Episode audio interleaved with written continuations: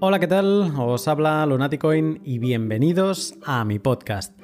Quinta semana de abril y a Bitcoin, a fecha de grabación de esta intro, le quedan exactamente 1833 bloques para reducir su recompensa a la mitad.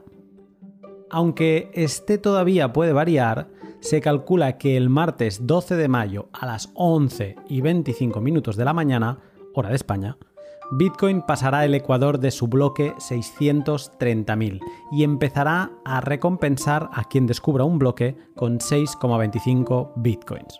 Satoshi los minó a 50 por bloque, los minaremos ahora a 6,25 y en 2032 los minaremos a menos de un Bitcoin por bloque. Darle perspectiva al momento te hace sentir cierto vértigo y sobre todo te hace darte cuenta de que estamos viviendo pura historia halving. Con todo este background histórico del primer dinero con emisión finita y programada, en el pod de hoy voy a hablar de todo lo contrario. ¿Qué está pasando con nuestro dinero? ¿Qué son todos esos trillones que se han imprimido para salvarnos de la crisis y que todavía no hemos visto? ¿Cómo se reparten? Pues bien, de todo esto te hablo en un segundo, pero antes un momento para mis sponsors. Y además hoy con una triste noticia de un sponsor muy importante para este podcast. Bitter anunció el pasado viernes 24 de abril el cese de sus operaciones por la entrada en vigor de la transposición holandesa de la Directiva Europea contra el Lavado de Dinero, también conocida por sus siglas AMLD 5. En resumidas cuentas, Rubén lo deja porque no quiere acumular más datos de sus usuarios y correr con la responsabilidad de resguardarlos. Bitter ya acumulaba los datos bancarios de cada persona que compraba allí para cumplir con la legalidad.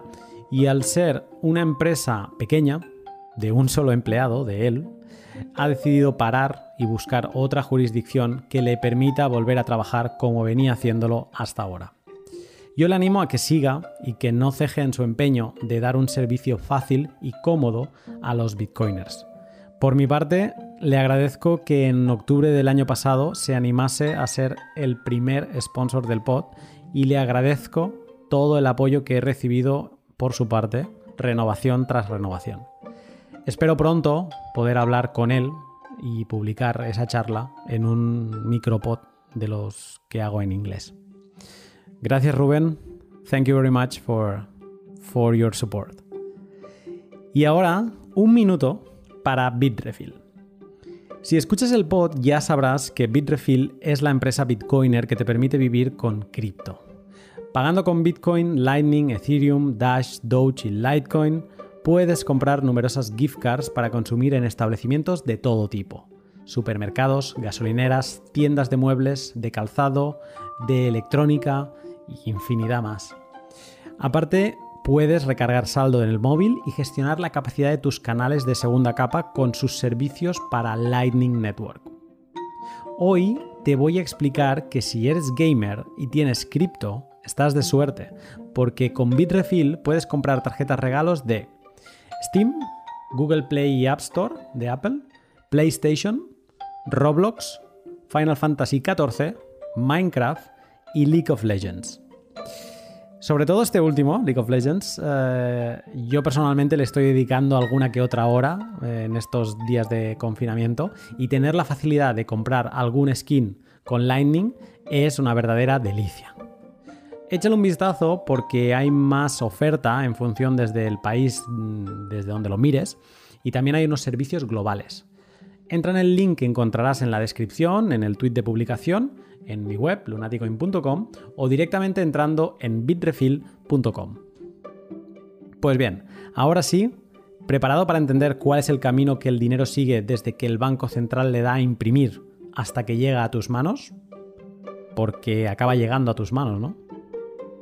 De todo esto hablo con Lander, que es una gran persona de la comunidad hispana y a quien le considero amigo, y que me explica un poco cómo funciona esto de los quantitative easings o expansión cuantitativa y si tenemos que tener miedo o no de una posible inflación.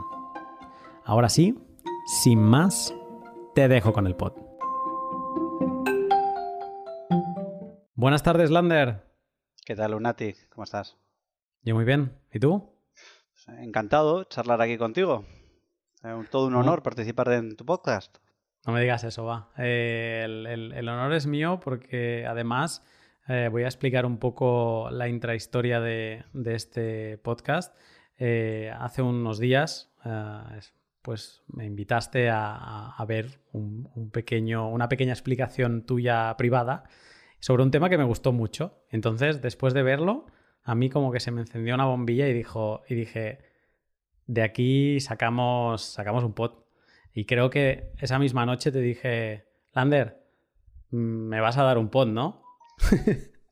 Esa misma noche también te dije que tampoco era eh, el campo donde yo me muevo habitualmente, porque yo como background tengo, soy economista, pero realmente me dedico más al mundo de las finanzas, ¿no? Y hay, una pequeña distancia, pero bueno, vamos a intentar eh, disimularlo de alguna manera hoy y, que quede eh, entendible las explicaciones que te pueda dar. Yo creo que van a ser más, eh, más que suficientes. Pero bueno, vamos a empezar. Eh, como siempre, para empezar me gustaría saber un, poco más de ti. Eh, ¿cómo, caíste en, esto de la madriguera de Bitcoin? Pues mira, yo la primera vez que oigo hablar de Bitcoin es año dos, final 2010, 2011. Sí, pero la realidad es que lo tomé, pues vamos, con total escepticismo fue un directivo de una entidad financiera, me preguntó, oye, Lander, eh, ¿tú sabes que se está innovando incluso en la creación de dinero? Eh, ¿Tú conoces Bitcoin? Y yo le dije, sí, sí, me suena que es el dinero que se mueve en Second Life, ¿no? Y, esa fue mi relación. dice, no, no, no es exactamente el dinero de Second Life, eso es otra cosa. Pero, pero bueno, van por ahí, van por ahí los tiros. Y se quedó ahí, no, no le presté mucha más atención, hasta que luego, pasados los años, en eh, 2015, empiezo a hablar, oír hablar de blockchain. Curiosamente, yo primero oigo hablar de blockchain y estaba muy centrado yo en temas de, fintech. Me, interesaba mucho cómo eficientar procesos que, se han dado históricamente dentro de la banca, etcétera. Y, oigo hablar de blockchain y empiezo a investigar. Y, de blockchain eh, empiezan a decir, no, pues esto es un método seguro, es un método fiable, sin terceros. Pues llego a lo que realmente subyacía, que es Bitcoin. Eh, mm. Y a partir de ahí, pues empiezo a investigar empiezo a investigar, entro en, este proceso que mucha gente ha vivido de, estar muchas horas seguidas leyendo, viendo vídeos, etcétera, pero me sentía un poco freak, ¿no? Porque no conocía a nadie que, mm. estuviera con temas de, Bitcoin por, pues eso, 2015 y tal, pues era todavía más underground que ahora, yo creo. Y, paralelamente empecé a estudiar en un curso de, de fintech en el MIT y ahí vi que tenían un, departamento, una, la, iniciativa de Digital Currencies, y me validó muchísimo diciendo, hostia, pues esto que estaba pensando yo no, no era tan locura, sino esta gente que se supone que son la élite intelectual del mundo, pues también están centrados y tienen gente trabajando en esto, ¿no? Y ahí ya potenció a que, hiciera alguna cosilla más dentro del ecosistema. ¿Qué, ¿Qué es Bitcoin para ti? Pues para, mí Bitcoin es un planteamiento súper disruptivo en, la forma que tenemos de, transferir valor. Em, para mí el, equivalente más eh, cercano sería Internet, pero, pero multiplicado. Es decir, si, Internet nos ha revolucionado la forma en, la que transmitimos información, eh, Bitcoin lo ha hecho con, el valor. y yo creo que crear dinero que, no solo es digital, que dinero digital ya había, sino un dinero que puede ser programable, pues abre las puertas a, muchísima innovación. Pues de, dinero quiero hablar contigo, sobre todo para llegar a, un tema que a mí en mi cabeza se me dibuja con, una pregunta, que es eh, ¿dónde narices está nuestro dinero? ¿no? O sea, esa sería como un poco la, pregunta de este, de este podcast, un que creo que es muy actual con todo lo que estamos viendo y con las máquinas de impresión que se ponen a, imprimir en, modo brrr, ¿no? Y eh, vamos a ver si, llegamos a aclarar dónde está eh, nuestro dinero. Primera pregunta, ¿qué es el dinero? Yo creo que el, dinero es eh, de entrada un instrumento que nos sirve para, para cuantificar y transferir el valor tanto en el espacio como en el tiempo se puede realizar esa transferencia y, ese instrumento es producto de un consenso social, es decir, tiene que ser comúnmente aceptado. No vale que yo diga que es dinero si solo lo digo yo. Tenemos que, mm. aceptarlo más personas para que tenga sentido y para que pueda funcionar. Yo creo que esto es importante. Eh, hay un factor eh, que, la gente no suele tener en cuenta, eh, cuando hablamos de economía, es que, es una ciencia social, no es una ciencia exacta, esto no son matemáticas. Es decir, lo que es dinero no se puede decir si cumple esto ya es dinero, sino tiene que haber un consenso alrededor del propio concepto. ¿El euro es dinero? Pues yo creo que sí, que, claro que, el euro es dinero porque existe un consenso en el cual yo puedo transferir valor usando euros incluso puedo almacenarlo en mayor o mejor medida usando euros. Yo creo que además de haber consenso, eh, pues como la mayoría de las, divisas o de las monedas fiduciarias, eh, lo es también por imperativo legal. Por imperativo legal, ¿eh? O sea, aquello de hay consenso por obligación. Sí, es una forma de llegar a un consenso también, ¿no? no, no tiene por qué ser un consenso que surge de manera libre por parte de los ciudadanos, sino que de alguna manera te están diciendo, vamos a consensuar qué es esto. Y si la gente lo acepta, pues es otra forma de llegar al consenso. ¿El, dinero lo, lo, crean, lo emiten los gobiernos o, o los bancos centrales tienen independencia? ¿Cómo funciona este proceso? En, esto suele haber, yo creo que bastantes malos entendidos. ¿no? Es decir, el gobierno está emitiendo. No. los bancos centrales son entidades privadas y, en principio, independientes del gobierno. hay unos sistemas de, regulación y de control por parte de, los gobiernos eh, eh, de los bancos centrales. ¿vale?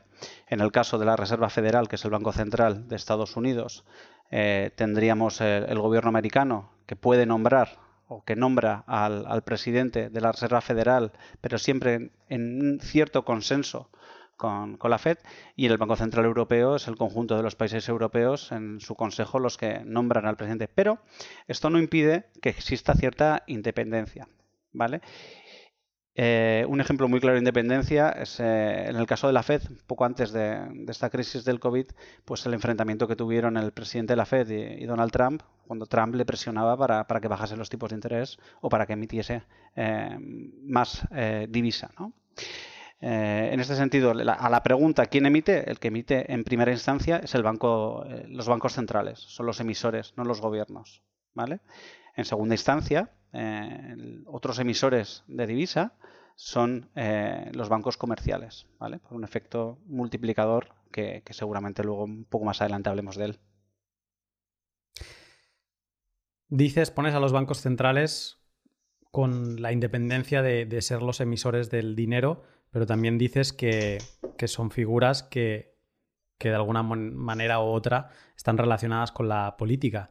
Eh, la Reserva Federal es, un ente que al menos a mí me queda un poco más lejos y, sé que, era un organismo más independiente del gobierno, pero en el caso como en un banco como el Banco Central Europeo, o sea, ¿realmente es independiente? Debería serlo. En esta vida es como todo. El árbitro en un partido de fútbol es imparcial, debería de serlo. Luego puede haber de todo y seguramente los que ven el partido nadie piense que es imparcial en cada equipo. Pero realmente eh, el Banco Central Europeo tiene como objetivo, su mandato, es controlar la inflación. Curiosamente, esto es diferente en Estados Unidos, cuyo mandato es más amplio. No solo es controlar la inflación, la inflación sino también es eh, maximizar el empleo y, controlar unos tipos de interés estables en, largo plazo. tienen diferentes objetivos el Banco Central Europeo que la propia Fed en su constitución. O sea, esto que me dices de la, de la inflación en el Banco Central Europeo está en, la, en su constitución, digamos. Sí, sí, sí. El mandato del Banco Central Europeo es el control eh, de la inflación. Mantener una inflación estable, yo creo que ahora mismo además está cuantificada en torno al 2%, que era algo que se estaba revisando. O sea, está en su esencia. Sí, sí, sí, es, para lo que es. O sea, es eh, para lo que debe trabajar el Banco Central Europeo, para el control de la inflación. Interesante esto. Luego te pregunto más por, la inflación. Em, en cuanto al dinero, ¿no? ya, hablando ya del dinero que, emite el, Banco Central, ¿se puede saber cuánto dinero hay? ¿Se sabe? Aquí hay varias definiciones de, lo que es eh, dinero, ¿no? Eh, sí se puede cuantificar. Eh, yo creo que hay mm, las dos definiciones principales es dinero en sentido estricto, que en inglés se suele eh, llamar narrow money, o, dinero en sentido más amplio. Depende un poco de, la liquidez que tenga ese dinero, ¿vale? A qué consideremos dinero. Por ejemplo, hay algo que es seguro que es dinero, que es eh, los billetes y, las monedas, pues es algo que es dinero en sentido estricto. Eh, pero claro, si yo tengo un depósito en un banco a un año, ¿es dinero? Pues mucha gente te dirá sí, en el sentido más amplio de, la palabra, es dinero también. En función de esto, los bancos centrales que tienen toda la información, tanto de lo que ellos han emitido como de, de los saldos que tienen los bancos comerciales, se puede cuantificar y se estima ahora mismo que en sentido estricto podríamos hablar de un importe superior a 30 trillones americanos eh, el dinero que hay, el narrow money, y por encima de 100 trillones probablemente ya eh, lo que es la definición de dinero en sentido más amplio. Cuando hablas de narrow money, ¿estás refiriéndote a lo que también se llama como base monetaria? Ah, hay pequeñas diferencias en las definiciones. Em, narrow money es el dinero emitido por el, por el Banco Central, eh, pero también es eh, el dinero que tenemos en cuenta corriente con disponibilidad a la vista, es decir, que no, que no está depositado a un plazo. ¿vale? Cuando se habla de base monetaria, eh, este dinero no se tiene en cuenta. Se tiene en cuenta solo la base monetaria, tiene en cuenta pues, el dinero físico, billetes, monedas y el saldo que tienen los eh, bancos comerciales en la cuenta del Banco Central. ¿Vale? El Banco Central, como, como banco de bancos, tiene como clientes a, los bancos comerciales y estos tienen saldos en cuenta con, este propio Banco Central y es lo que tendríamos que calificar como, base monetaria. Se define la base monetaria, tiene su relevancia porque se supone que es en la que en primera instancia tiene efecto el, Banco Central, sobre la que actúa en primera instancia. Vale. Digamos que la base monetaria es por la parte física, lo que conocemos de toda la vida, el, billete, ¿no? El, dinero, la moneda física que tenemos en nuestro bolsillo, en nuestra billetera, más digitalmente las cuentas mm, maestras que tienen cada banco comercial con el banco central de turno. Exactamente, exactamente. Tiene su relevancia, eh, dado que eh, es el, digamos, el primer mecanismo de política monetaria de los bancos centrales, controlar esa base monetaria, cuánto hay emitido. Y la base monetaria, como tú decías, es de la, la, que, la que depende directamente del Banco Central, porque antes has dicho que hay dos emisores de dinero, que serían el Banco Central y luego el Banco Comercial, y la base monetaria es la que depende directamente del Banco Central. Eso es, depende directamente del Banco Central, aunque luego el Banco Central también influye indirectamente en esta creación de dinero por parte de los bancos comerciales. Con política. Exactamente, con medidas de política monetaria, como pueden ser eh, su influencia sobre los tipos de interés o sobre el coeficiente de caja que tengan los bancos. Eh, mm. Si hablamos de, reserva fraccionaria, de, cómo los bancos pueden prestar a largo plazo eh, dinero que tienen depositados eh, sus clientes, eh, las políticas de cuánto deben dejar en liquidez y cuánto pueden prestar también las marca los, bancos centrales. Asimismo, pues hmm. como las medidas que, han, tomado últimamente de, comprar activos, etcétera, eh, estos son políticas que toman los bancos centrales para influir en los tipos de interés. Vale, has, mencionado ahora la reserva fraccionaria. Ah, te pregunto ya, porque es un tema que siempre está pululando y más cuando hablamos de, Bitcoin, eh, ¿qué es la reserva fraccionaria y si este es el mecanismo con, o el único mecanismo con el que la banca comercial puede emitir dinero? Vamos a decir que es el mecanismo principal, ¿vale?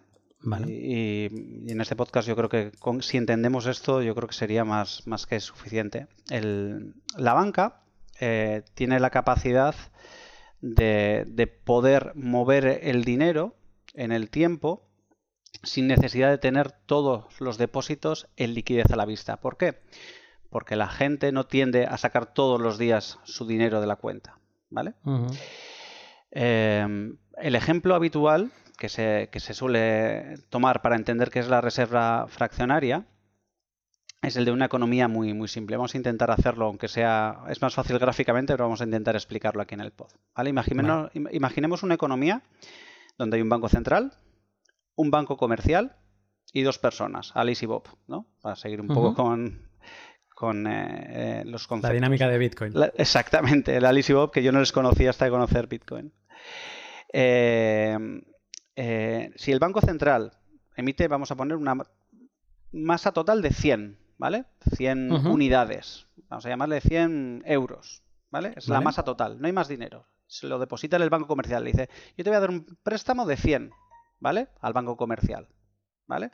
Y hay dos personas que, no tienen dinero en sus cuentas ni tienen nada, ¿vale? Le dice el, el, banco central al banco comercial, yo te voy a dejar que prestes de esos 100 hasta 90.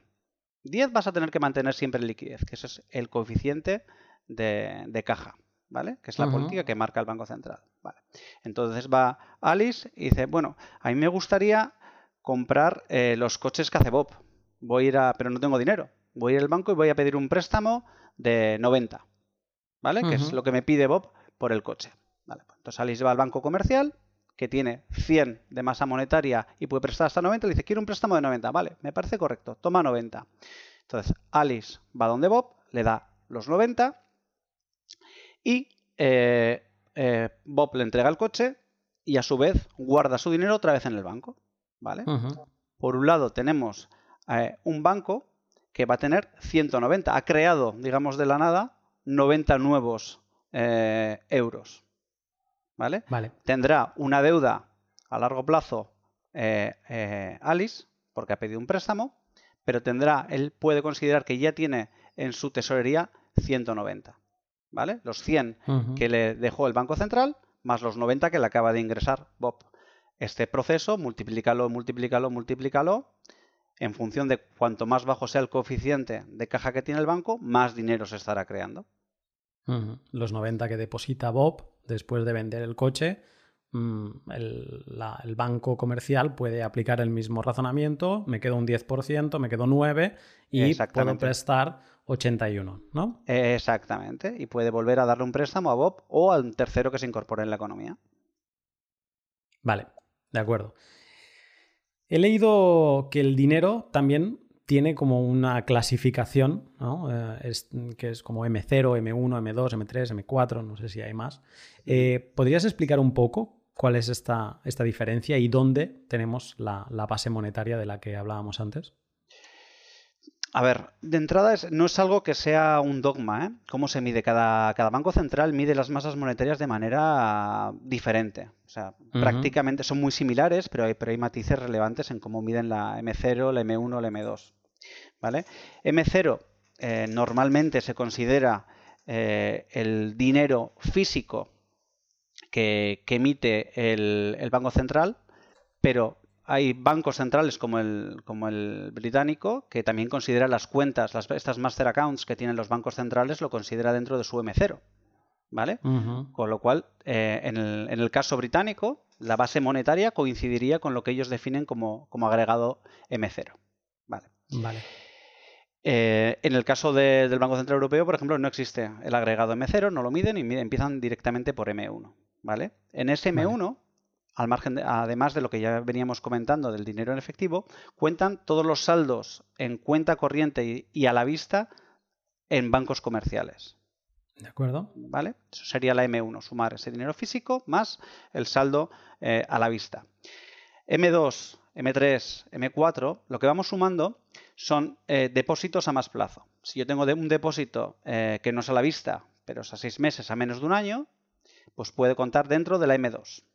¿vale? Vale. Si tenemos otro tipo de productos financieros, depósitos a más largo plazo, contabilizan dentro del M3 y así sucesivamente hasta el M4 donde ya eh, en función del Banco Central contabilizan eh, productos financieros un pelín más complejos, eh, deuda de los propios bancos, etcétera. ¿Vale? Por eso antes cuando me preguntabas si era la única forma de crear dinero está el uso de la reserva fraccionaria, hay alguna, si hablamos de dinero en sentido más amplio, el M4 habría otras dinámicas de creación de dinero también por parte de la banca comercial.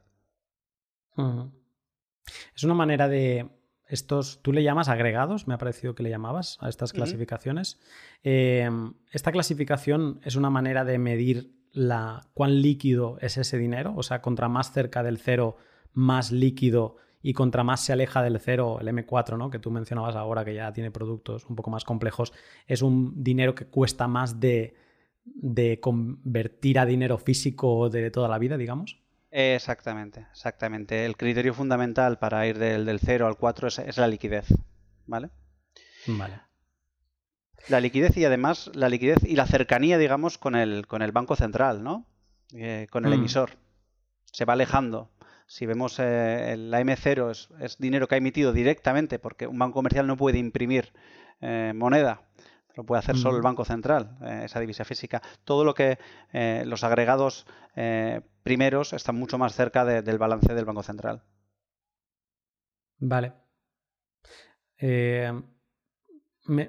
sea, al final, si lo piensas fríamente, el, dinero, o sea, el dinero, dinero. Claro, es que es, o sea, no sé si es muy correcto lo que voy a decir, pero claro, a mí me da la sensación que el dinero, dinero el que le exigen al banco que tenga un, un 10% o el, lo mínimo que le de caja, ¿no? Que tú decías. Al final eso es o sea, es como el dinero físico real, el que si realmente el banco no tuviera una reserva fraccionaria, ¿no? No podría haber riesgo de corralito porque si todo el mundo fuera a sacar el dinero, pues no habría problema. El banco se quedaría con la caja vacía, pero daría dinero para todo. Y con es, si lo pienso así, al final el dinero, dinero es el M0. Un bitcoiner lo va a entender perfectamente. Eh, yo puedo tener Bitcoin, eh, puedo tener eh, mi wallet y mi nodo para saber que realmente tengo el dinero, tengo el Bitcoin en mi wallet, o puedo tener el, Bitcoin en un exchange, ¿no? Cuando tengo Bitcoin, realmente es cuando yo soy propietario de mis, de mis claves privadas. Si lo tengo en un exchange, yo lo que tengo es un IOU de, Bitcoin. Creo que si voy a pedirle el Bitcoin a Coinbase, a Kraken o, a donde tenga, confío en que vaya a tener respaldado ese, ese Bitcoin y lo pueda sacar, ¿vale? Eh, si llega un consenso en el que eh, lo que diga, en mi cuenta en, en, Coinbase me la aceptan como dinero, Coinbase un día podría decir, oye, voy a dar préstamos y no voy a tener por qué tener todo respaldado con, con, el Bitcoin real. ¿Vale? Podría haber cierta fungibilidad en el consenso entre esos IOUs que tiene Coinbase y realmente yo que estoy participando eh, directamente con mi nodo contra el banco central de Bitcoin, que es el propio, la propia Bitcoin con, con B minúscula. La red. Eso es. No sé si me lía ahora, B minúscula y B mayúscula. B mayúscula es la red y B minúscula la, la divisa, digamos. Es, Hecho al revés. Y es que esto da, da, que pensar y es, verdad que tú, como dices, un bitcoiner esto lo entiende rápido, ¿no? Porque al final estamos como muy bombardeados de saber las virtudes de, de Bitcoin y, y, esta es una, es una bien importante. Pero, pero bueno, es, eh, bueno, es que claro, atenta directamente, la reserva fraccionaria atenta directamente contra las creencias de un bitcoiner, de lo que es Bitcoin y de las virtudes de, Bitcoin. Y luego te hace pensar, no sé si tienes por casualidad el dato, y sé que aquí te puedo, te puedo estar apretando, no sé si tienes el dato de relación de cuánto hay de M0 en relación a, a todo el dinero, digamos, que, con el que juegan la banca, ¿sabes? No sé si a lo mejor poder decir, no, es que el M0 representa el, me invento 30% del, del dinero. El dato exactamente no, pero sí que es lo que es público son los coeficientes de caja. El coeficiente de caja que se está exigiendo en Europa es en torno al 2% y en Estados Unidos creo que es el 0. El 2% en Europa y el 0 en Estados Unidos. Sí. Eh, es un dato que estoy diciendo de memoria, pero creo que, que me equivocaré por poco. El 0, ¿eh? O sea, es el, en el caso de Alice y Bob que comentabas antes, es el Banco prestar le da 100. puede prestar 100, Bob le paga los 100 que le han pagado por el coche, los puede prestar otra vez y, y la, la, banca comercial, cada vez que presta esos 100, está aumentando 100 en su balance. Sí, pero realmente eh, a nivel de banca comercial no se está midiendo tanto en, esa capacidad de liquidez, porque tiene un prestamista de último resorte, que es el Banco Central, que le puede mm. ayudar en la liquidez, y se mide a nivel de solvencia eh, por el nivel de reservas y fondos propios que, tiene. ¿no? Esto es cuando se habla de los test de estrés, es decir, ¿cuánto aguantan tus fondos propios que te vaya muy mal tu negocio? Es un poco el consenso de, de Basilea. Vale, pero al final estamos en manos de la banca comercial. Es de, que hagan, se hagan bien las cosas y de que quien regule haga bien su trabajo y observe que se estén haciendo bien las cosas en la banca comercial. Es, fundamental. Por eso, cuando se han dado rescates bancarios, el argumento es ese, ¿no? O sea, el problema es mayúscula si esto, si esto deja de funcionar. Vale, vamos a seguir avanzando porque creo que en esto podríamos estar eh, un buen rato y escandalizándonos bastante, sobre todo para los que no estamos eh, tan metidos en, el mundo de finanzas que en nuestro día a día. Em, a ver, la, base, la base monetaria, eh, ahora mismo tú me decías que no sabes el dato, pero que lo que exigen de caja en Europa es un 2%, pues hubo un día que la base monetaria, tú no podías hacer eso porque era el oro y la plata, ¿no? Por lo tanto. hace muchos años ya. Hace muchos años, porque en, Bretton Woods ya se llegó al acuerdo que solo Estados Unidos iba a tener eh, esa emisión ligada al oro. El resto de países ya tenían eh, otra divisa como, como, subyacente que iba a ser el, propio dólar. Pero sí, eh, el respaldo de la emisión por parte del Banco Central existía. La reserva fraccionaria es previa, son conceptos diferentes. Una cosa es que eh, el Banco Central no puede emitir más de lo que tienen reservas y otra cosa es que los bancos históricamente desde hace siglos han podido hacer reserva fraccionaria porque el comportamiento de no sacar todos los días el dinero de la cuenta es algo histórico en, el comportamiento humano. Digamos que es un comportamiento del que se aprovechan. Sí, es una forma de hacer negocio. Pero bueno, te diría que los bancos y, los negocios, ¿eh? eh un, eh, también se aprovecha de alguna manera antiguamente en los supermercados. Se decía que al pagar a sus proveedores a 180 días y cobrar al contado a, sus, a sus, clientes eh, se financiaban con un dinero que no tenían ¿no?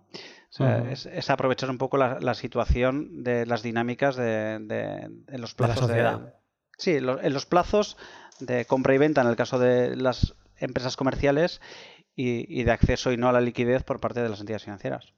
No, no, quería, yo con el tema del oro quería llegar a lo que has dicho tú, ¿no? Que, o sea, como concepto hace mucho tiempo, ya no hablo de ni de Bretton Woods, de Bretton Woods ni de esta época eh, de entreguerras y de la, hasta el 1971, donde se acabó del todo el, patrón oro y empezó el, fiduciario. No, yo me refería a antes, ¿no? A la antigüedad, al final, en época de los romanos, Ahí había oro y lo que tenías en el bolsillo y en la bolsita de monedas, y eso era la base monetaria, entiendo, ¿no? sí, la base monetaria, pero todo esto va de. Eh, siempre ha habido, o sea, la deuda es muy antigua también. La banca moderna nace con los Medici, yo creo que en el siglo XVI en Florencia, si me columpio, eh, pero, pero se han dado préstamos hace muchísimos siglos. En el momento que hay una entidad que se dedica a prestar, eh, tener 100% respaldo de lo que está prestando es, muy complejo, limitaría muchísimo su, capacidad para hacer estos préstamos. O sea, un coeficiente de caja del 100, dirías, oh, pues para que no creen dinero, el 100. Si tú pones un coeficiente de caja del 100, pues lo que te quedas es sin préstamos. No podría mm. prestar, tendría que cobrar. Eh, eso ya existe, la, banca de, reserva se llama, o, algo así, que, que no presta, te cobra por, por almacenar tu dinero y punto. Como la gente que guarda oro físico por ejemplo. Por ejemplo. Vale.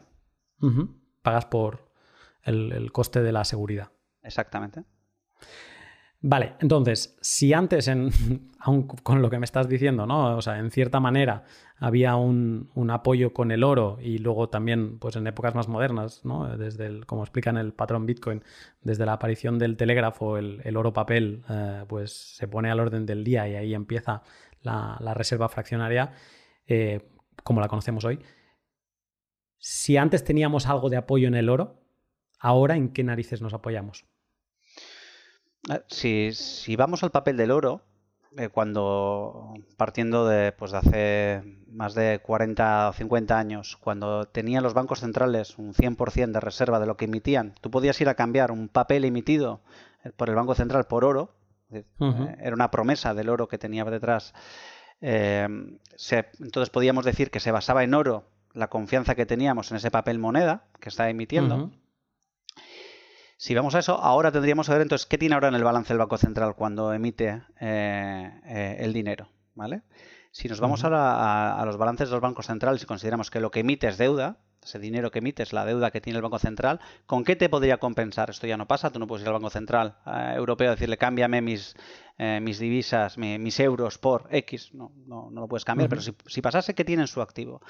Pues en su activo, un 50% de su activo son básicamente eh, valores, securities, es decir, deuda a largo plazo de, de, estados o incluso de, de, grandes compañías, ¿vale? Eso es el 50% de sus activos.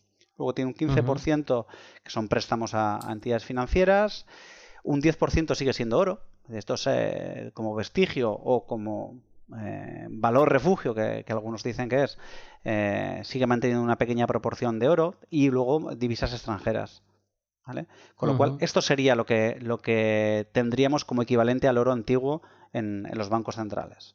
¿vale? Claro, si analizas que el 50% son deudas eh, de, compañías y gobiernos. En el caso de algunos bancos centrales incluso son acciones, o sea, tienen participación en el capital de, empresas. Pues hombre, lo que subyace es la confianza, la confianza en el propio sistema, la confianza en la política monetaria que va a tener eh, ese banco central y la confianza en la demanda de ese dinero que va a haber en la economía bien por los países que, tienen adoptada esa divisa, bien por terceros países que puedan usarla. Esto, desde 1971, es, es, así, ¿no? O sea, es la moneda se vuelve fiduciaria a nivel mundial y mm, se apoya en este tipo de activos. Sí, totalmente. O sea, de, un proceso gradual eh, que se ha, visto muy acelerado en los últimos años, pero sí, eh, este es el sistema actual que, tiene de respaldo la emisión de, de divisa por los bancos centrales. Eh, solo escuchándote me ha venido un razonamiento. Ya sé que no es el. No es el. No está directamente. No es la gran parte, porque la gran parte es el 50% de deuda. O sea, si yo llevo un billete de 10 euros al Banco Central y me lo cambiasen, que no, que no se hace esto, eh, no vaya a ir nadie ahora a. ¿Dónde está? ¿Es en Bruselas? ¿Dónde está? No. El Banco Central Europeo está en Frankfurt, ¿no? En Frankfurt, exacto, sí, sí. Eh, pues que nadie, nadie vaya a Frankfurt a hacerlo.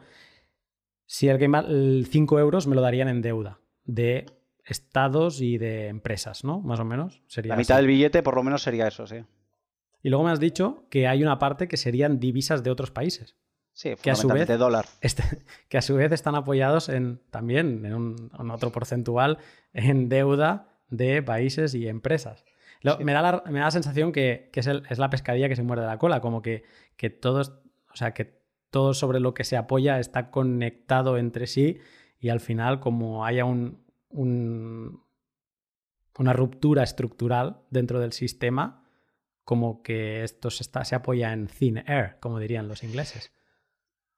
Llámalo confianza, llámalo como, como quieras, pero sí, sí, es... Eh, a ver, la realidad es que eh, ha tenido cierta robustez todo esto, llevamos 50 años y más o menos con, todos los peros que se le pueda poner, ha funcionado.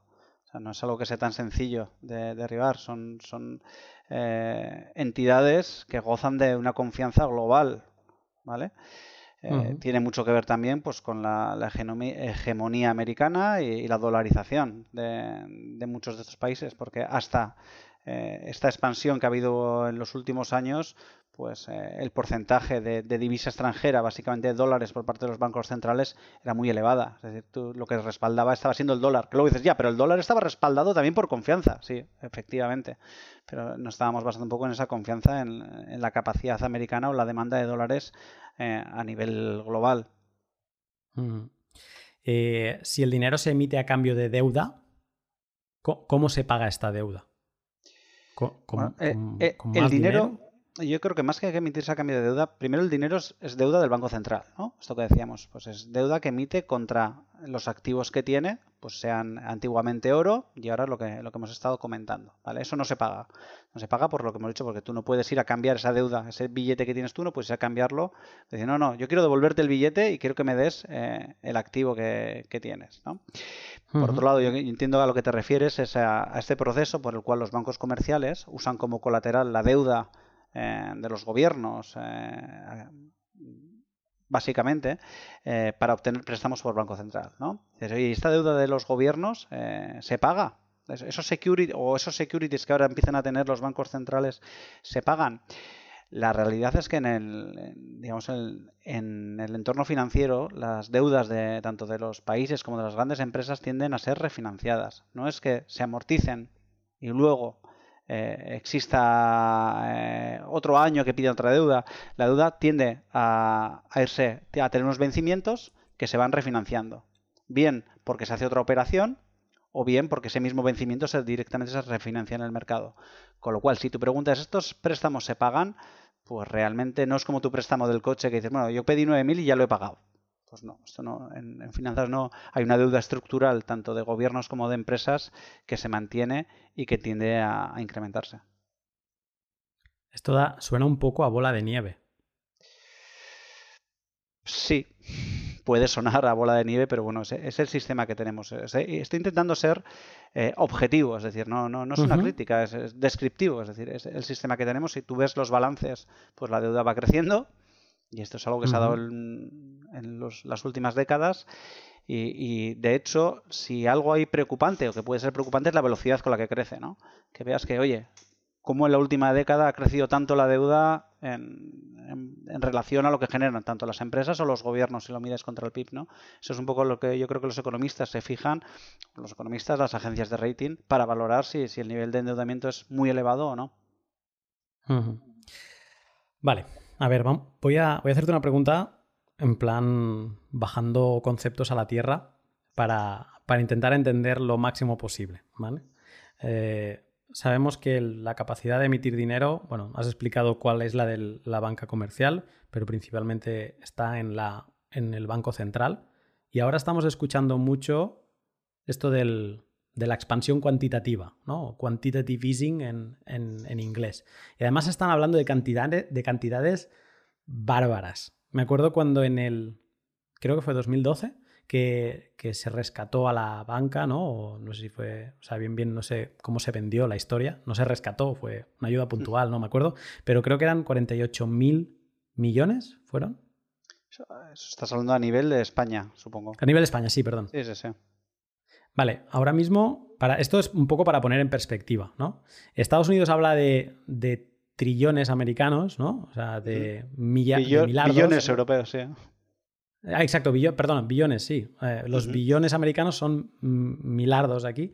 Eh, o sea, ellos están hablando de billones y en Europa yo he escuchado a Lagarde hablar de 700 mil eh, millones de, de, euros y luego por ahí colea siempre la palabra esta de de la expansión cuantitativa. ¿La expansión cuantitativa es un sinónimo de imprimir, de, añadir más masa monetaria? Tiene, tiene ese efecto. La, expansión cuantitativa es una serie de medidas eh, de política monetaria que toman los bancos centrales que se consideran heterodoxas. ¿Vale? ¿Por qué se consideran heterodoxas? Porque si los bancos centrales eh, eh, solían actuar en el cortísimo plazo, están tomando medidas a más largo plazo. Estas medidas, eh, las más conocidas son los préstamos a largo plazo a entidades financieras, en Europa los conocidos como telitros, TLTRDO, y la compra en mercado abierto de, bonos, incluso de, compañías privadas. Eh, ¿vale? Esto sí, directamente incrementa la, la, masa monetaria, no la base monetaria, porque te estás yendo agregados más, más arriba, ¿no? Eh, no, es el dinero emitido en, primera instancia. Cuando compra un bono de, no sé, de Iberdrola, eh, digo, pues son empresas de, buen rating, etcétera, directamente está, está afectando a, un agregado superior al M0. Está, pues, en función de, luego lo que haga Iberdrola con, ese dinero. No es directamente Iberdrola el que se lo compra, pero por, simplificar. Vale, esto tiene dos consecuencias. Por un lado, al actuar de esta forma, está dando mensajes a largo plazo de por dónde, cómo quiere controlar los tipos de interés. O sea, no quiere controlar solo los tipos de interés a corto plazo, sino quiere controlar los tipos de interés a largo plazo. ¿Vale? En este caso, reduciéndolos. Y por otro lado, está bajando los costes de financiación directamente de, las propias compañías o de los propios gobiernos. ¿vale? El efecto que tiene de que metas un player tan potente como un banco central a comprar deuda a largo plazo de, gobiernos y compañías eh, lo que tiene es baja el, eh, eh, sube digamos el precio de los bonos que tiene como efecto bajar el coste de financiación de las grandes compañías ¿vale? esto en teoría o en la teoría del que aplica estas medidas conllevará pues una mayor dinamización de, la economía en base a que estas grandes empresas o gobiernos tendrán más sencillo invertir. Realizarán inversiones me pongo a traducir desde lo que llevamos hablados de, en el podcast, lo que acabas de decir. O sea, no es que afecte directamente, por lo que has dicho, a la, masa, a la base monetaria, ¿no? al M0. No, es, no es que toquen el M0, sino es que tocan los agregados que están más arriba. ¿no? A lo mejor entran por M3 o M4 y aumentan el dinero de esas capas. El dinero más ilíquido, pero lo aumentan por ahí. ¿Es así? Sí, pero bueno, es que yo creo que el, hablar de M0, M1, M4, digamos, es una, consecuencia de, la aplicación de políticas monetarias. ¿vale? Y la principal herramienta eh, en qué se traducen las eh, políticas monetarias es en los tipos de interés. todo eh, el incremento o no de, de estos agregados está muy relacionado con el nivel de tipos de interés. Me explico. Eh, hemos hablado antes del coeficiente de, caja, de cuánto pueden tener, cuánto pueden prestar o no los bancos. Pero claro, no es lo mismo que un banco preste el 15% a que preste el 1%. Va a haber más demanda de dinero para hacer inversiones por parte de las empresas o los gobiernos al 1% que al 15%. ¿Por qué? Si tú te sientas en el consejo de administración de una empresa o eres una pequeña empresa y quieres, eh, oye, compro una nueva línea de producción, ¿vale? ¿Cuánto tengo que generar para comprar esta línea de producción y que me salga rentable. Si yo te cobro por el préstamo para financiar eh, esa línea de producción un 15%, dirás, pues como mínimo tendré que sacar un 16% a esta línea para que por lo menos tenga los costes financieros de haberlo financiado cubiertos. Si te digo un 1%, dices, joder, pues con que le saque un 5 a la línea ya me sale súper rentable invertir y, hacer esta línea. ¿Vale? Esto incrementa el volumen, o sea, unos tipos de interés bajos deberían de tender a incrementar que fluya eh, la liquidez a, las empresas y con lo cual esa liquidez se convierta luego en inversión y en, crecimiento. Esa es una teoría. ¿eh? Es la teoría que aplican los bancos centrales y por eso lo hacen. O sea, no, es algo arbitrario que digan, no, ahora voy a ponerme a, imprimir dinero, como se dice. No, se supone que subyace esto. Otra cosa es que las consecuencias pues, puedan ser positivas o negativas. Vale, dos preguntas antes de que de saltar a otro campo y antes de que se me vayan de lo que acabas de decir. Una, es qué sentido tienen estas políticas que lo que buscan es acelerar la economía que parece que se ha detenido, ¿no? Es con el quantitative easing, cuando los intereses ya están al cero o en negativo. Y dos, ¿afecta o no entonces, como a lo mejor como Lander, ¿eh? esto como mm, tu apreciación, ¿afecta sí o no un quantitative easing a la base monetaria? Eh, lo primero, si con los tipos de interés eh, en, cero o negativos, eh, pues si directamente al coste de financiación eh, también puede afectar. De hecho, por eso se toman, porque ya las medidas tradicionales no sirven eh, y tiene mucho que ver con los tipos de interés bajo. Que los tipos estén al cero no quiere decir que las empresas se financien al cero. Existen primas de riesgo entre cómo están los tipos de interés. Eh, además, no es lo mismo los tipos de interés a corto plazo que a largo plazo y luego lo que pagan las empresas. ¿vale?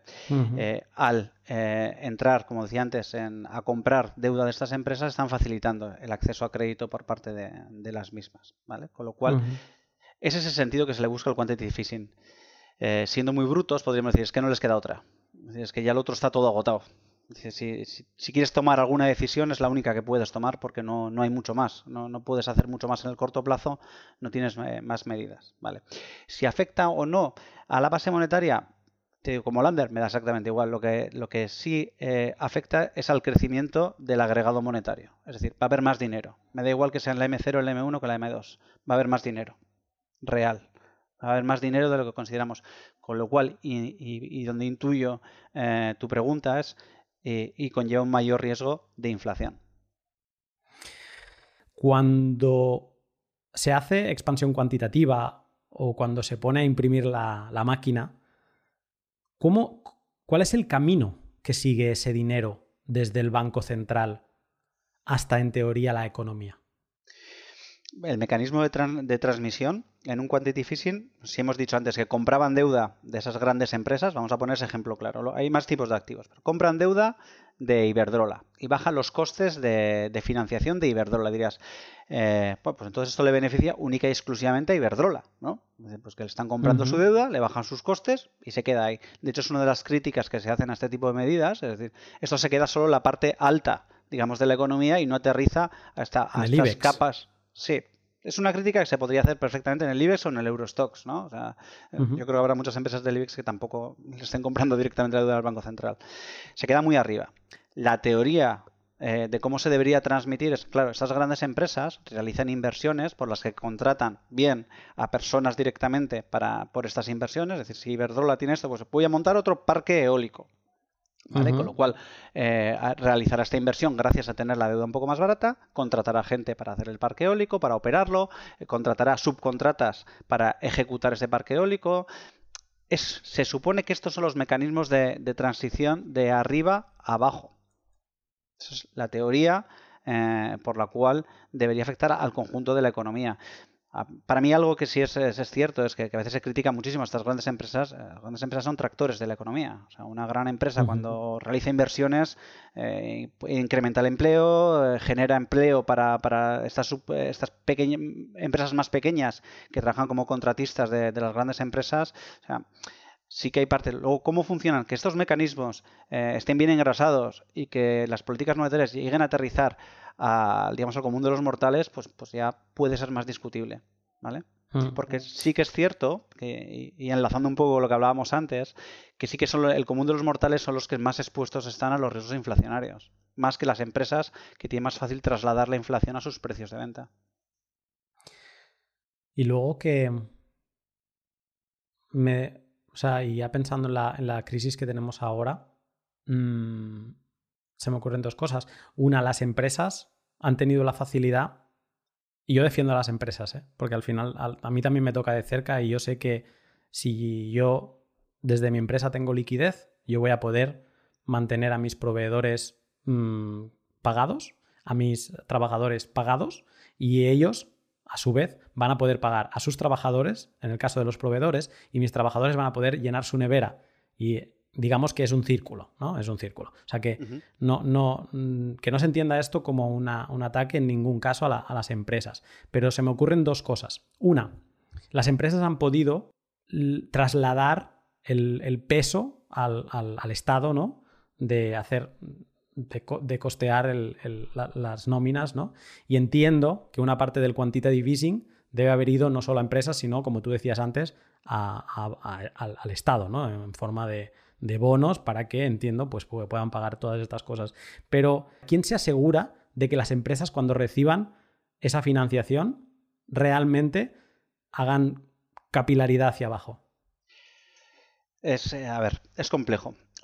Primero, si hablamos de gobiernos, y estamos hablando ya de un tema muy diferente que es la política fiscal. Es decir, nosotros tenemos política monetaria, que es un poco lo que estamos hablando hoy, luego política fiscal es cómo aplican, eh, cómo gestionan esos recursos eh, los gobiernos, ¿vale? por, hacerlo más sencillo, con empresas privadas, es claro, y, con algo muy obvio, los bancos comerciales, ¿vale? Que también son eh, receptores de, estas políticas de quantity easing, ¿vale? es algo que se le ha dado muchas vueltas y ha sido políticamente debatido y, es buscar mecanismos para que trasladen realmente eh, eh, estas facilidades que obtienen de los bancos centrales a la realidad económica. Un fenómeno que se dio en los primeros quantity easing por parte de, algunas entidades fue que obtenían liquidez muy barata y se dedicaban a comprar bonos de primera calidad que, obtenía un rendimiento un pelín superior, el carry trade, eh, carry trade, parece que es el, ¿cómo se, se, definía en inglés. Claro, lo que tiene que decirle el Banco Central es establecer políticas. Mira, yo te voy a dejar esto, pero para que eh, eh, distribuyas tus activos de esta forma, ¿no? para que tengas una diversificación eh, en tus activos. En principio, hay políticas, sobre todo de diversificación, que lo que obligan son a esas entidades receptoras de los fondos a diversificarlo. En una empresa privada es muy, mucho más complejo, porque una vez tú eres prestamista de una empresa privada, no le puedes obligar a, que haga cosas. La empresa privada Mm. la gestionan los dueños de, de esa empresa, con lo cual tienes que confiar en, en los incentivos que tiene esa empresa por generar riqueza.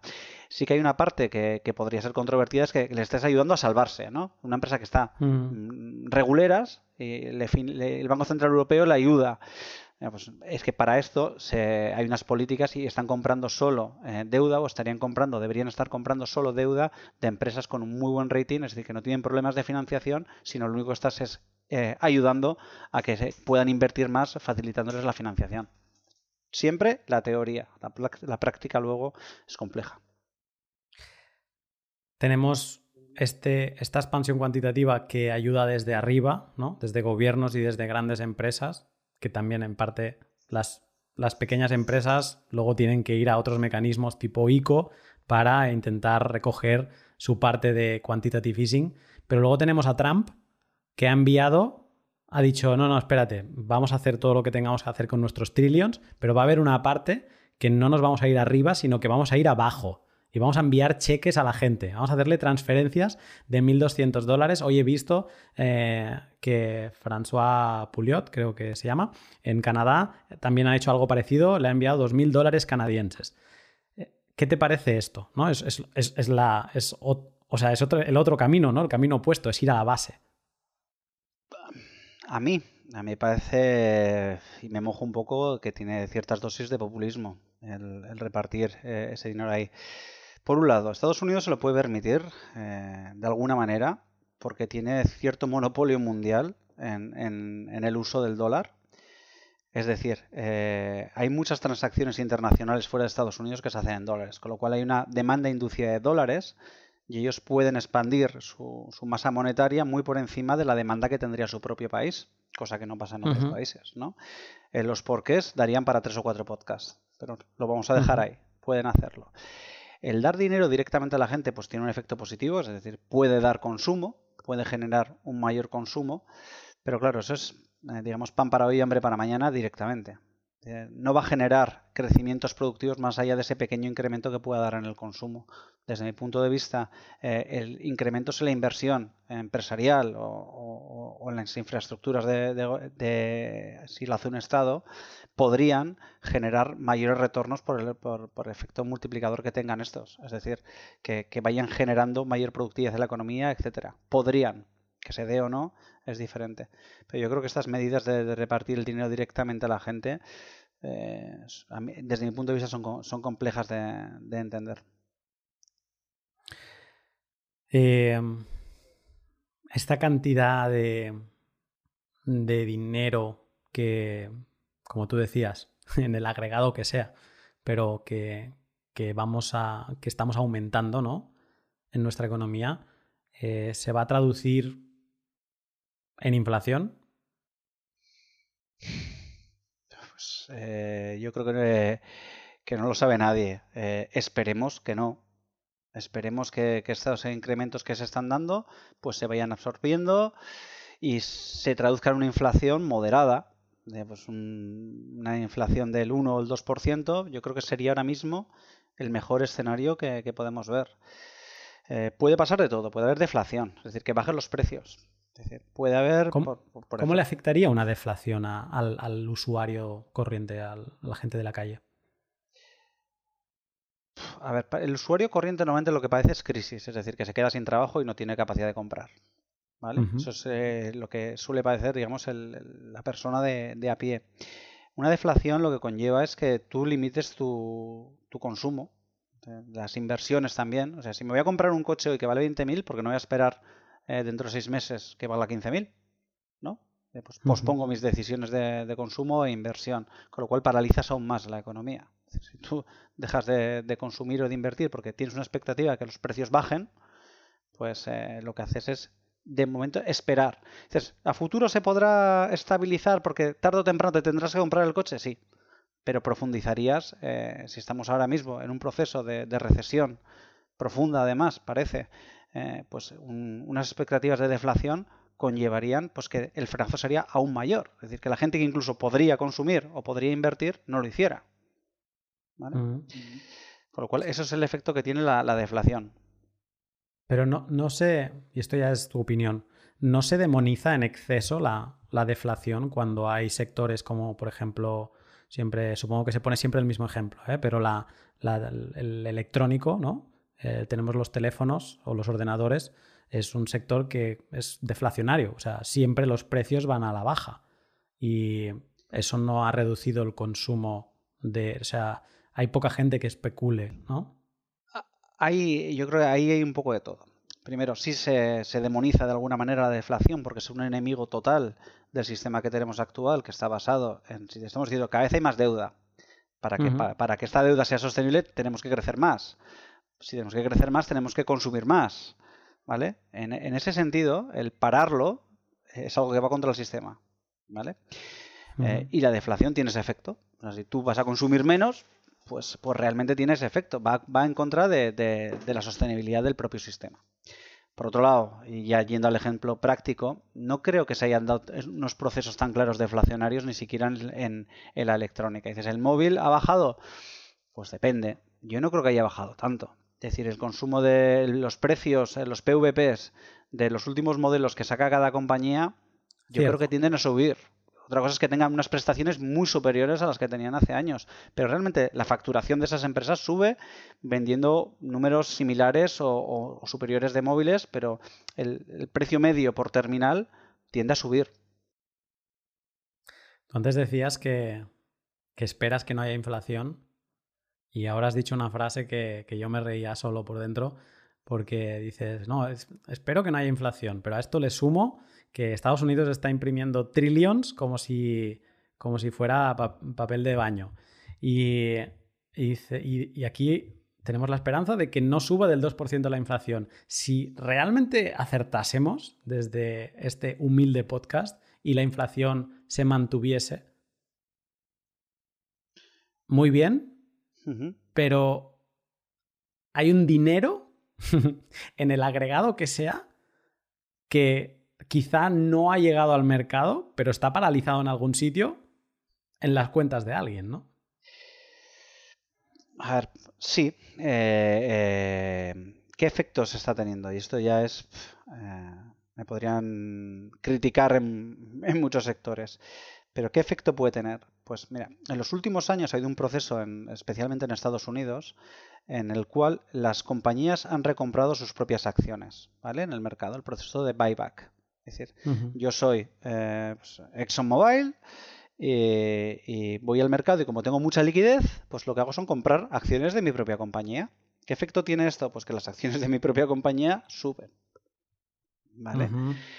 Con lo cual, igual ese incremento de la liquidez no llega a que eh, los ordenadores, eh, el restaurante y mi gasolina cueste más, pero estoy de alguna manera creando una pequeña burbuja o una muy grande en determinados activos como pueda ser la cotización de las acciones.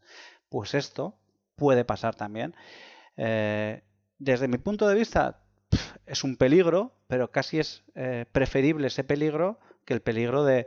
Cuando hablo de inflación hablo de una hiperinflación. A mí una inflación moderada me parece que puede llegar a ser asumible, no creo que sea positiva, pero puede llegar a ser asumible, pero una hiperinflación es un drama, ¿no? Ya lo hemos visto en otros países, eh, cuando hay una hiperinflación, pues, pues son procesos dramáticos para, los ciudadanos. Que se dé una inflación de este tipo en determinados activos, pues bueno, eh, digamos, eh, mal menor podría ser. Me pongo un poco radical. ¿Por qué tenemos que aceptar una inflación moderada? Porque hoy qué suerte que tenemos que sea moderada y que no es una hiperinflación, cuando realmente le estamos dando el beneficio de ese dinero nuevo a unos pocos para que jueguen sus juegos, sus Game of Thrones, de recomprarse sus acciones, ¿no? Porque si, si esto es así, si este dinero se queda inmovilizado en algún sitio, aunque no afecte directamente a una inflación del consumo de, de la gente de a pie, porque se ha quedado, como digo, inmovilizado en algún sitio. O sea, pero ¿por qué tenemos que aceptar eso? Sé que, sé que te estoy poniendo. no, o sea, sé que es una pregunta que no es ni académica ni es de cuáles son los agregados, pero si nos planteamos cómo funciona el mundo, realmente eso es es como jugar con eh, ventaja, ¿no? Y ahora voy a hacer yo de abogado del diablo. ¿vale? Venga. Porque también yo sabes que estoy cercano al mundo bitcoiner y, conozco un poco muchas cosas, que planteamientos que hay. Eh, la inflación es algo que es eh, negativo para gran parte de la población, te diría yo, especialmente pues la que no tiene acceso a indexar, indexar sus ingresos a, la inflación. Es decir, si yo gano 1000 y el año que viene gano 1000 y las cosas eh, este año cuestan 300 y el año que viene cuestan 350, pues yo estoy perdiendo poder adquisitivo, con lo cual soy un poquito más pobre. ¿Vale? Ese es el efecto de, un ciudadano de a pie que tenga su salario eh, que le da la inflación. Eh, realmente hay otras, otras personas que la inflación tampoco le, le, preocupa tanto porque su patrimonio, sus activos superan la inflación. Es decir, si yo tengo una empresa que vende camisas, una gran empresa que vende camisas, y este año vendo las camisas, en vez de por 100, eh, las vendo por 110 gracias a la inflación, y eh, sigo pagando a mis costes, eh, no los inflaciono tanto, pues me viene bien la inflación. ¿Vale? O sea, perjudica realmente la inflación a una capa muy concreta de, la sociedad, aunque sea muy amplia o la más amplia. Mm. Vale. ¿Por qué tenemos que permitir esto? Porque es muy difícil tener una alternativa. Es decir, eh, claro, las alternativas que tienes a esto, las, alternativas que se, que se, plantean, no son fáciles, eh, no son comprensibles a veces y, la mayoría de ellas tampoco están probadas. ¿eh? no, es una cuestión de que esto sea tan fácil como decir, no, pues esto se soluciona así. o sea, me voy a la barra del bar y digo, pues esto lo puedo solucionar de esta manera. a tomar por saco todo y esto dejamos de quantity fishing y eh, no es tan sencillo y, es algo tan relevante para, las personas que yo creo que, hay que tomar decisiones eh, muy, muy cautas. ya, pero es cauto imprimir trillions, pues lo dejo en suspenso. A mí me parece que tiene un riesgo elevado o muy elevado. Eh, expandir tanto las masas monetarias o, las soluciones que se están dando. Pero también con la misma confianza que te digo que tiene un riesgo elevado lo que se está haciendo, las soluciones que se están dando. Es Lander, ¿y tú tienes otra? Yo no tengo otra solución. No puedo decirte, no, es que yo lo que haría sería esto. Hay mucha gente que se aventura, no, no, lo que habría. me parece muy complejo y más en el contexto actual, ¿eh? la, crisis que tenemos actualmente o que, se acerca actualmente derivada de un confinamiento donde no hay actividad económica, o sea, ya no son miedos deflacionarios, miedos por una crisis financiera, sino tenemos un, mundo o, gran parte del mundo parado sin actividad. enfrentarnos a esto, como dar soluciones a esto, a mí me parece muy complejo yo no, no me querría estar en la piel de nadie que esté tomando decisiones relevantes a ningún nivel. Bueno, al mío sí, pero porque es más sencillo. ¿Te imaginas eh, un modelo en, el que la economía se, se apoye en una divisa finita, como, como es el caso de Bitcoin, en el que, digamos, estuvieran limitados por código a, no poder hacer quantitative easing, aumento de la masa monetaria, etcétera? Mm, es que no lo veo tan claro. Incluso con Bitcoin, eh, lo que tendrías eh, finito sería eh, la base monetaria. ¿Vale?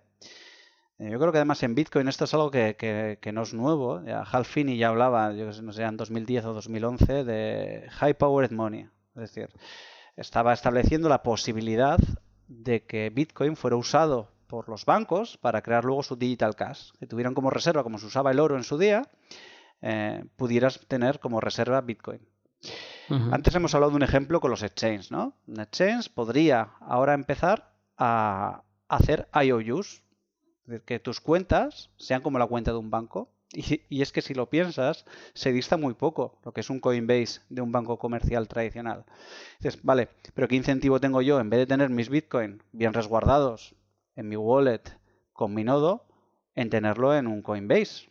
No tengo ningún incentivo. Sí, podrías tener un incentivo que Coinbase te pague por ello, te pague un tipo de interés, ¿vale? Y tú confíes en Coinbase en que lo vas a recibir, ¿vale? Y Coinbase se dedique también a prestar, eh, usando esa reserva fraccionaria, eh, eh, los Bitcoin o otros tokens, que se generen otros tokens de financiación, que tengan cierto respaldo en Bitcoin.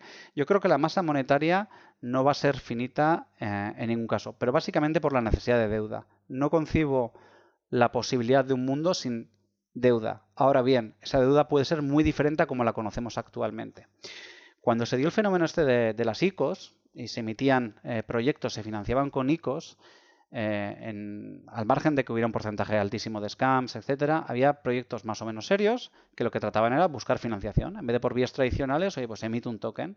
Básicamente lo que emitían ese token eh, era una mezcla entre equity y deuda. Si eso funcionase, de alguna manera podría ser una forma de financiación eh, ese tipo de tokens.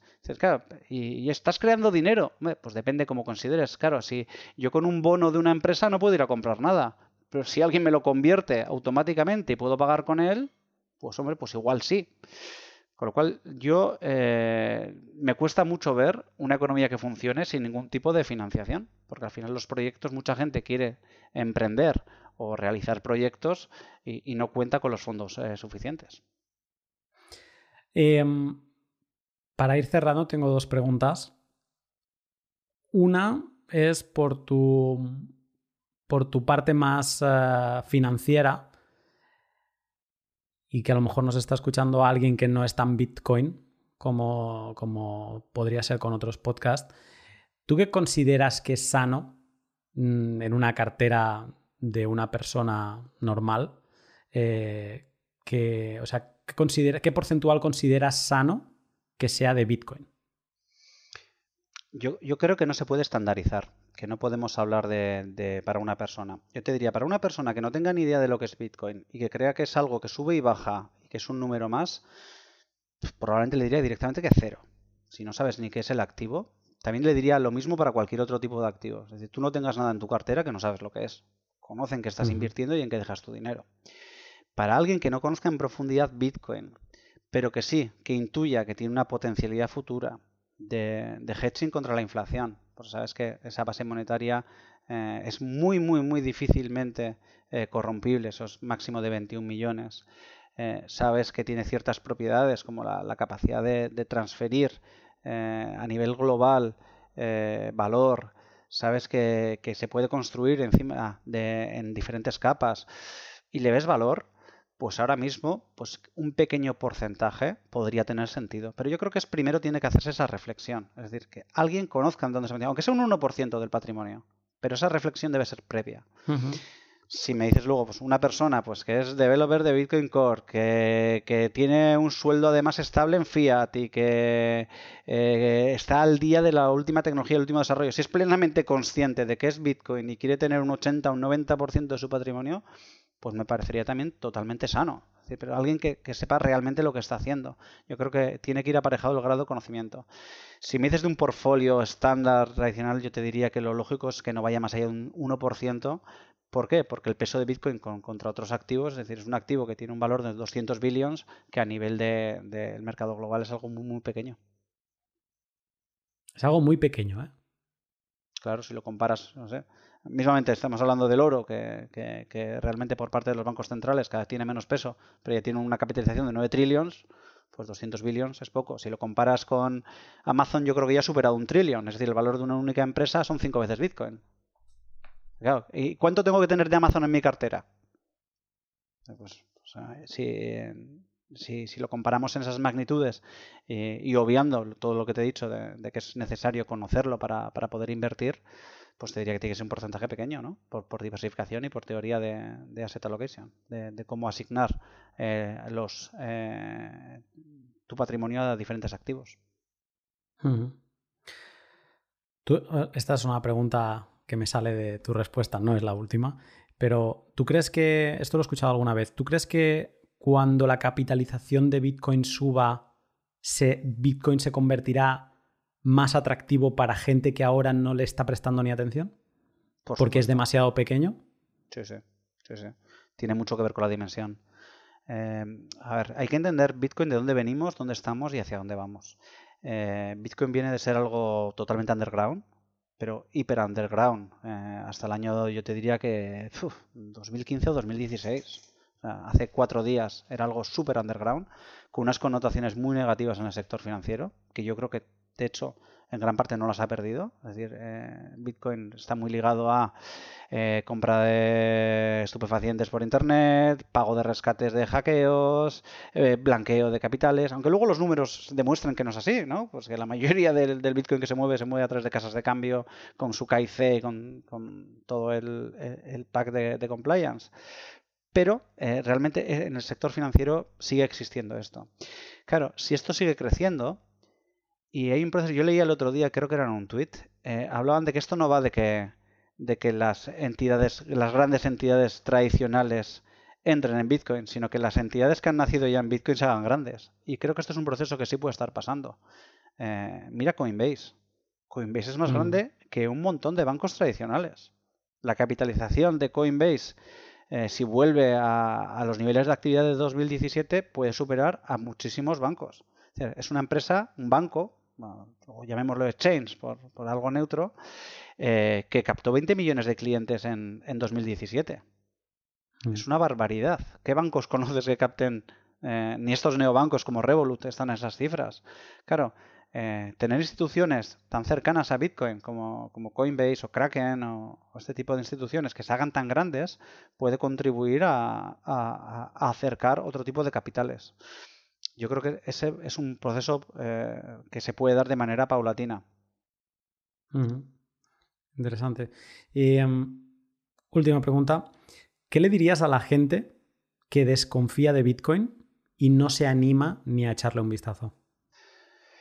Pues que se están perdiendo mucho. Eh, mi primer approach a, Bitcoin fue totalmente intelectual. Es decir, eh, y, y, si esto funciona, solo planteate esto, dale una vuelta a que todo esto que, te dicen que sea verdad. empieza a investigar, lee, escucha, eh, juzga y, si después de eso eh, no te interesa, pues perfecto. De hecho, algo que yo echo mucho de menos son las críticas eh, fundamentadas a Bitcoin. Hay muchísima gente que critica Bitcoin sin tener la más remota idea de lo que es Bitcoin. O sea, que han leído un artículo en, en un periódico generalista y ya eh, son capaces de, tener una opinión formada para criticar, no, no, esto es un esquema Ponzi, o esto es solo para, temas de, blanqueo, o realmente no tiene ningún sentido y, se hackea todos los días. O sea, existen muchos argumentos peregrinos para, criticar Bitcoin, pero creo que sería muy positivo para el ecosistema eh, críticas eh, fundamentadas, o sea, que, gente fundamente.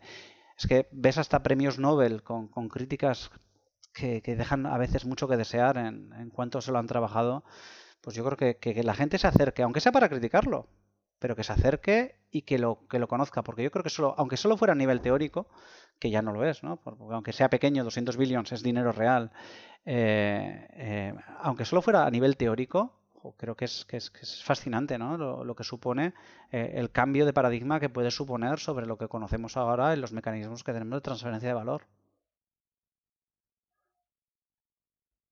Está genial. Eh, creo que ya más arriba no podemos llegar. Así que, Lander, si alguien no te conoce y, quiere seguirte un poco la pista y, bueno, leer más sobre lo que publicas, ¿dónde te puede seguir? Pues realmente no soy muy activo en redes sociales, pero sí que tengo mi Twitter. De vez en cuando publico algo con mayor o menor sentido, pues en arroba lander2p es la cuenta que tengo de Twitter. Perfecto.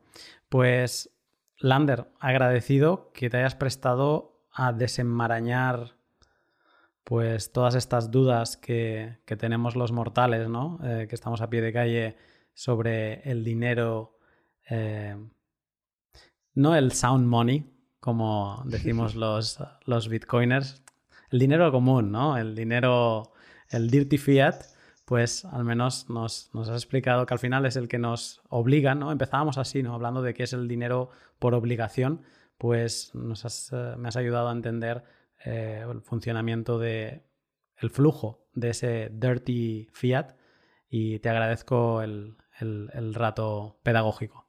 Agradecerte a ti que me hayas invitado y ojalá haya podido contribuir un poquito a esta magnífica labor divulgativa que haces con el podcast, que la verdad es que no me canso de recomendarlo como, una de las mejores informaciones que puedes tener en castellano de todo lo que es eh, Bitcoin y, y el ecosistema alrededor de las blockchain públicas.